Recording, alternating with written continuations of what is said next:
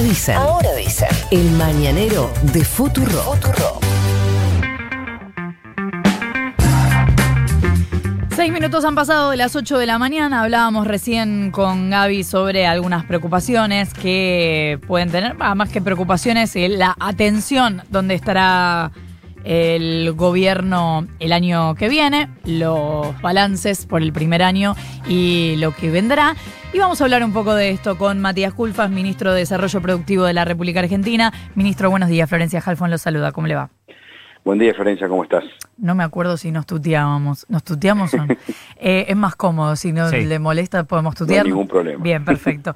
Eh, empecemos por el acuerdo que se anunció por eh, la, no sé si lo vamos a llamar así, pero carne para todos para antes de fin de año.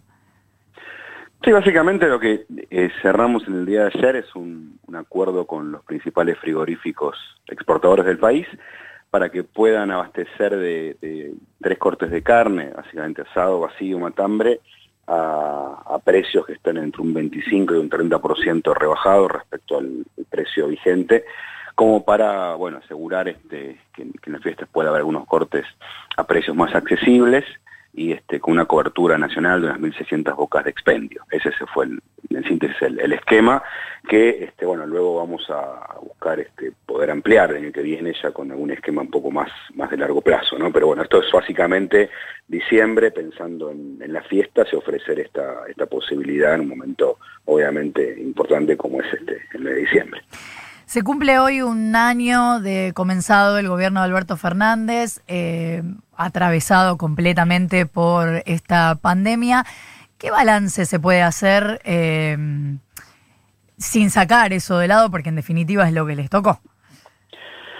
Bueno, básicamente es un, año de, un, trabajo, este, un esfuerzo enorme para este, primero, digamos, atender la, crisis que nos dejó el, gobierno anterior, con una, deuda externa que había que reestructurar, con una economía real paralizada, con tasas de interés por las nubes y, lo que se venía de antes, ¿no? que eran 25.000 pymes este, cerradas, un sector industrial este, atravesado por una crisis macroeconómica seria y por, digamos, la, defección de la política industrial. El gobierno de Macri prácticamente desactivó las medidas de desarrollo industrial, así que básicamente fue, digamos, eh, normalizar, empezar a normalizar la macroeconomía con, este, con una deuda externa en reestructuración, bajar la inflación, vamos a estar cerrando el año 2019, el año 2020, perdón, con una inflación 20 puntos más baja que la de 2019, hemos recompuesto, reiniciado la política industrial con este, un esquema de desarrollo de proveedores locales, con planes sectoriales y con una reducción del costo financiero para la inversión industrial y bueno, por supuesto, un año asignado por el coronavirus, que nos obviamente nos obligó a implementar eh, el, paquete de, contención de la producción del empleo de los más importantes de la historia argentina, ¿no? A la altura de una crisis muy complicada como fue el programa ATP, como es el programa ATP, todavía está vigente, que básicamente lo que hizo fue pagar este, la mitad de los salarios de los trabajadores del sector privado en el peor momento, abril, mayo, junio, llegó esto a cubrir prácticamente la mitad de los trabajadores del sector privado. Así que bueno, un, año realmente este, difícil, pero bueno, con, estas convicciones y como, como, dijo ayer Alberto, una frase que la verdad que me pareció muy buena, decir, bueno, estamos este, regando la patria todos los días, ¿no? No, prometiendo brotes verdes, sino regando la patria para que pueda, este, primero contenerse la crisis del coronavirus, evitar este, daños mayores, pero rápidamente con la agenda de la reactivación del desarrollo. Entiendo que le das un aprobado. ¿Querés ponerle un número del 1 al 10 al primer año de gobierno? No, me parece que esas este, calificaciones le corresponde más a, este, a, la sociedad que a quienes integramos el gobierno. ¿no? Pero este, sí, sí digo este, con la absoluta tranquilidad, las convicciones de haber este, hecho el, esfuerzo que realmente la situación ameritaba y haber generado las herramientas para, insisto, ¿no? contener los momentos difíciles que significó el coronavirus y estar ya implementando las medidas que, están este, de a poco reactivando la economía en un momento difícil y, este, pronosticando un 2021 realmente mucho mejor. Hablábamos recién de uno de los desafíos para el año que viene que tiene que ver con el descongelamiento de precios y el impacto que puede tener. ¿Cómo te imaginas esa salida? El, tema de descongelamiento tiene que ver con los precios máximos. Nosotros, en, el marco de, la pandemia, tomamos una decisión este, fuerte que tuvo que ver con establecer un conjunto de, precios máximos para los bienes que se comercializan, en este, sobre todo en las, bocas de expendio, supermercados, autoservicios, eh, en, conjunto de alimentos industrializados y este, algunos productos de, higiene personal, perfumería, limpieza, etcétera. Este, digo, para decir claro, no es, que todos los precios de la economía estuvieron congelados, claramente esto no fue así. Lo que hubo fue comportamientos diferenciales donde eh, varios de estos productos estuvieron, tuvieron un comportamiento, una evolución por debajo del promedio de la inflación, mientras que hubo productos frescos que eso no tuvieron precios máximos que este, evolucionaron en algunos casos con, este por encima de la inflación. Esto obviamente genera este, algunas, complicaciones de funcionamiento. Lo que hemos planteado es un esquema este, de negociación con, los sectores que producen estos, bienes que están hoy bajo el esquema de precios máximos de una salida gradual, este, consensuada y justamente buscando que esto no, genere efectos disruptivos. Ahí tenemos, por un lado, algunos, algunos bienes que entendemos que no son parte del consumo básico esencial de la población, con lo cual los vamos deslistando, ¿no? Por ejemplo, hay algunas bebidas alcohólicas, este, algunos productos que, bueno, que claramente pueden salir de ese listado de precios máximos, algunos ya los hemos sacado, y eso esto, obviamente no, no genera un efecto disruptivo en el, consumo de las familias. Y luego ir este, analizando eh, sector por sector, en base justamente a los, a los este, estructura de rentabilidades y los costos, bueno, cómo se van este, sacando de esa lista de precios máximos los diferentes productos. Ese es el trabajo haciendo hoy la Secretaría de Comercio Interior, en diálogo con las diferentes empresas productoras y hacia ahí se avanza. Eh, ¿Qué tal, Matías? Nico Fiorentino te saluda. además de eh, los que tienen que ver con tu área, que es eh, precios máximos, sabemos que hay un hay varios sectores de la economía este, atravesados por congelamientos, desde tarifas, alquileres, créditos hipotecarios, etcétera, que de a poco se espera que el año que viene se empiecen a descongelar. Lo mismo también se espera que si hay una reactivación económica, eso de alguna manera impacte en los salarios. Lo que estoy diciendo es como un listado de eh, factores que suelen eh, eh, incentivar la inflación, por decirlo de una manera sencilla. Sabemos que el presupuesto 2021 prevé un 29% de inflación para el año que viene. Con este descongelamiento y lo que puede pasar en términos de reactivación económica, ¿crees que es sostenible ese 29% como proyección? Es una proyección que marca un, sendero de desinflación, que hacia eso hacia eso apuntamos. Es decir, eh, digo, este primer año, insisto, ¿no? Me parece que el primer hecho a marcar es este, la inflación de 2020 eh, estará este, cerrando en pocos días aproximadamente 20 puntos por debajo de 2019. Creo que no es poco, ¿no? Digo, para decirlo con, con toda claridad, por supuesto que nadie puede estar este, eh, conforme con una inflación del 34-35%, estará cerrando en torno a esos, a esos números, 36, en torno a esa a esos números, digo, pero estamos hablando, de una desinflación fuerte, ¿no? Y creo que este es el camino, es, este, después obviamente este, la, desinflación será un, poco más lenta, pues es un poco la, aspiración este, que se tiene, pero sí este, buscar que sea este, sostenida y que sea sobre la base, insistimos, ¿no? de una macroeconomía que esté más sana. Recordemos que lo, que nos tocó este, administrar al comienzo, una macroeconomía totalmente desordenada, tasas de interés por las nubes, este, era totalmente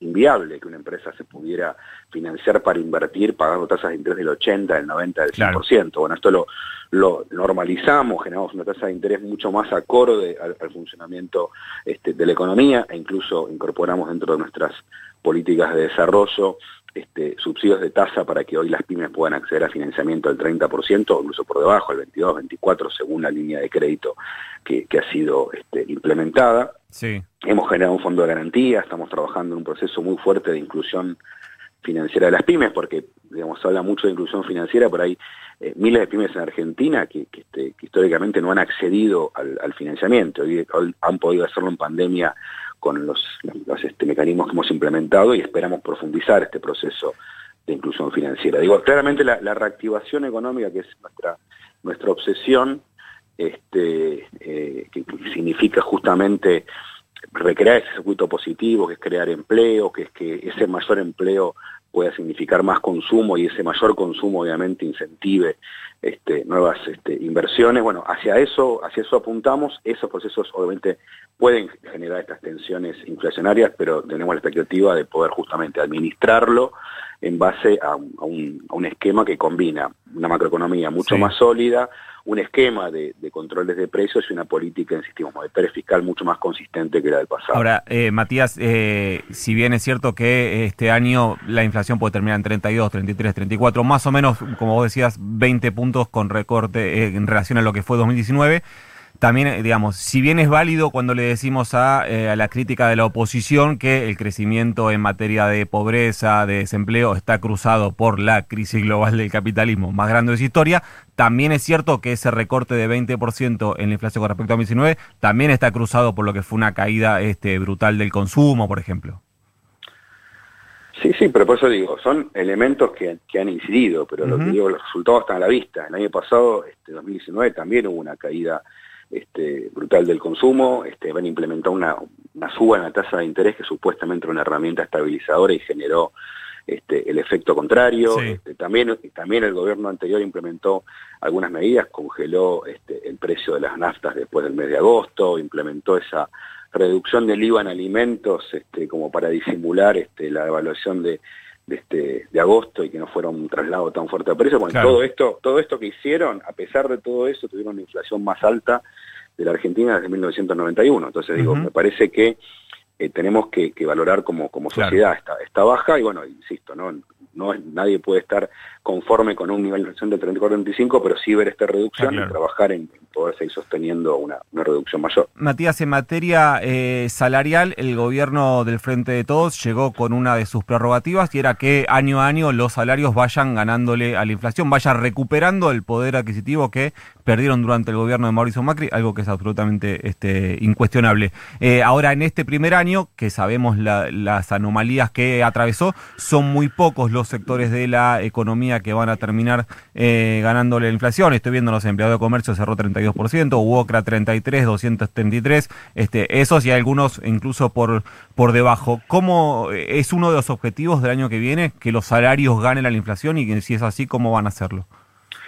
Sí, por supuesto, los objetivos centrales son que se puedan recuperar los, los ingresos de, los trabajadores y trabajadoras. Este año fue un año dificilísimo, insistimos, ¿no? Tuvimos este, sobre todo entre abril, mayo y junio, un, verdadero este, parate. casi, la, casi la mitad de la actividad productiva durante meses estuvo este, parada o con dificultades de funcionamiento por las medidas de, este, de restricciones para, para evitar que se propague el coronavirus y este, esto obviamente tiene un, impacto muy claro y ahí operó los mecanismos de contención que mencionaba recién, ¿no? el ATP, el IFE, los créditos destinados a dar liquidez. Pero digo, en este, en este escenario, digamos, el, este año eh, evidentemente estamos hablando de, de salarios de convenio que, este, digamos, le, le empatan a la inflación. Obviamente el año que viene el objetivo central es poder recuperar capacidad adquisitiva porque esto es lo que conocemos, ¿no? Esto genera un efecto virtuoso en la medida que hay más, más ingreso a la población, insistimos, se recrea ese círculo positivo de más consumo, ese mayor consumo obviamente incentiva más producción y más inversión. Y así es el, círculo que pretendemos porque justamente es un, es un modelo económico el que hemos vuelto a poner en marcha con todas estas dificultades que estoy mencionando, este, que pone el eje en la producción del trabajo. Matías, no sé si sabías eh, que más de medio millón de personas firmaron para oponerse al, no sé cómo llamarlo, acuerdo porcino con China. Eh, te quiero consultar en qué está ese acuerdo y cuál es la mirada que tenés o que tiene el gobierno sobre los activistas que se pronuncian en contra. Bien, lo, que está ocurriendo a nivel este, internacional en particular, este, con, una fuerte demanda este, asiática y China en particular, es un crecimiento de la demanda de carnes en general y, este, y de carne porcina en particular. Argentina ha sido históricamente un, importante productor de carnes, este, en general no tanto porcina, sino más bien carne, carne vacuna y, segunda medida, carne aviar, y, este, y, que Argentina tenía grandes oportunidades de desarrollar su industria porcina, y nosotros lo vemos con muy buenos ojos. Digamos, acá parece que se plantean algunas discusiones que este, por ahí no están este, señaladas en el, cauce correcto y un cauce basado en evidencia científica. Nosotros pensamos que eh, la producción, esta idea de que la producción es incompatible con el medio ambiente es una idea totalmente vieja, superada. Este, lo, que importa son los métodos de producción. Lo, que contamina no son este, las actividades industriales en sí mismos, sino las tecnologías que se usan. Y estamos totalmente convencidos porque hemos analizado diferentes proyectos productivos que hay este, en marcha, algunos, otros en estudio, de que la producción porcina puede desarrollarse perfectamente este, de manera compatible con una estrategia ambiental que evite, que evite daños. Y este, además Argentina ha sido históricamente un productor este, de carnes, no es algo novedoso para nuestra historia. Este, así que yo la verdad que no le veo ningún tipo de inconvenientes y digo, bienvenido sea que la sociedad se involucre más activamente en, cuestiones productivas, ambientales, que esto se pueda discutir, pero que sea sobre criterios científicos. Matías Culfas, ministro de Desarrollo Productivo de la Argentina, muchas gracias por habernos atendido. Por favor, un gusto. Igualmente.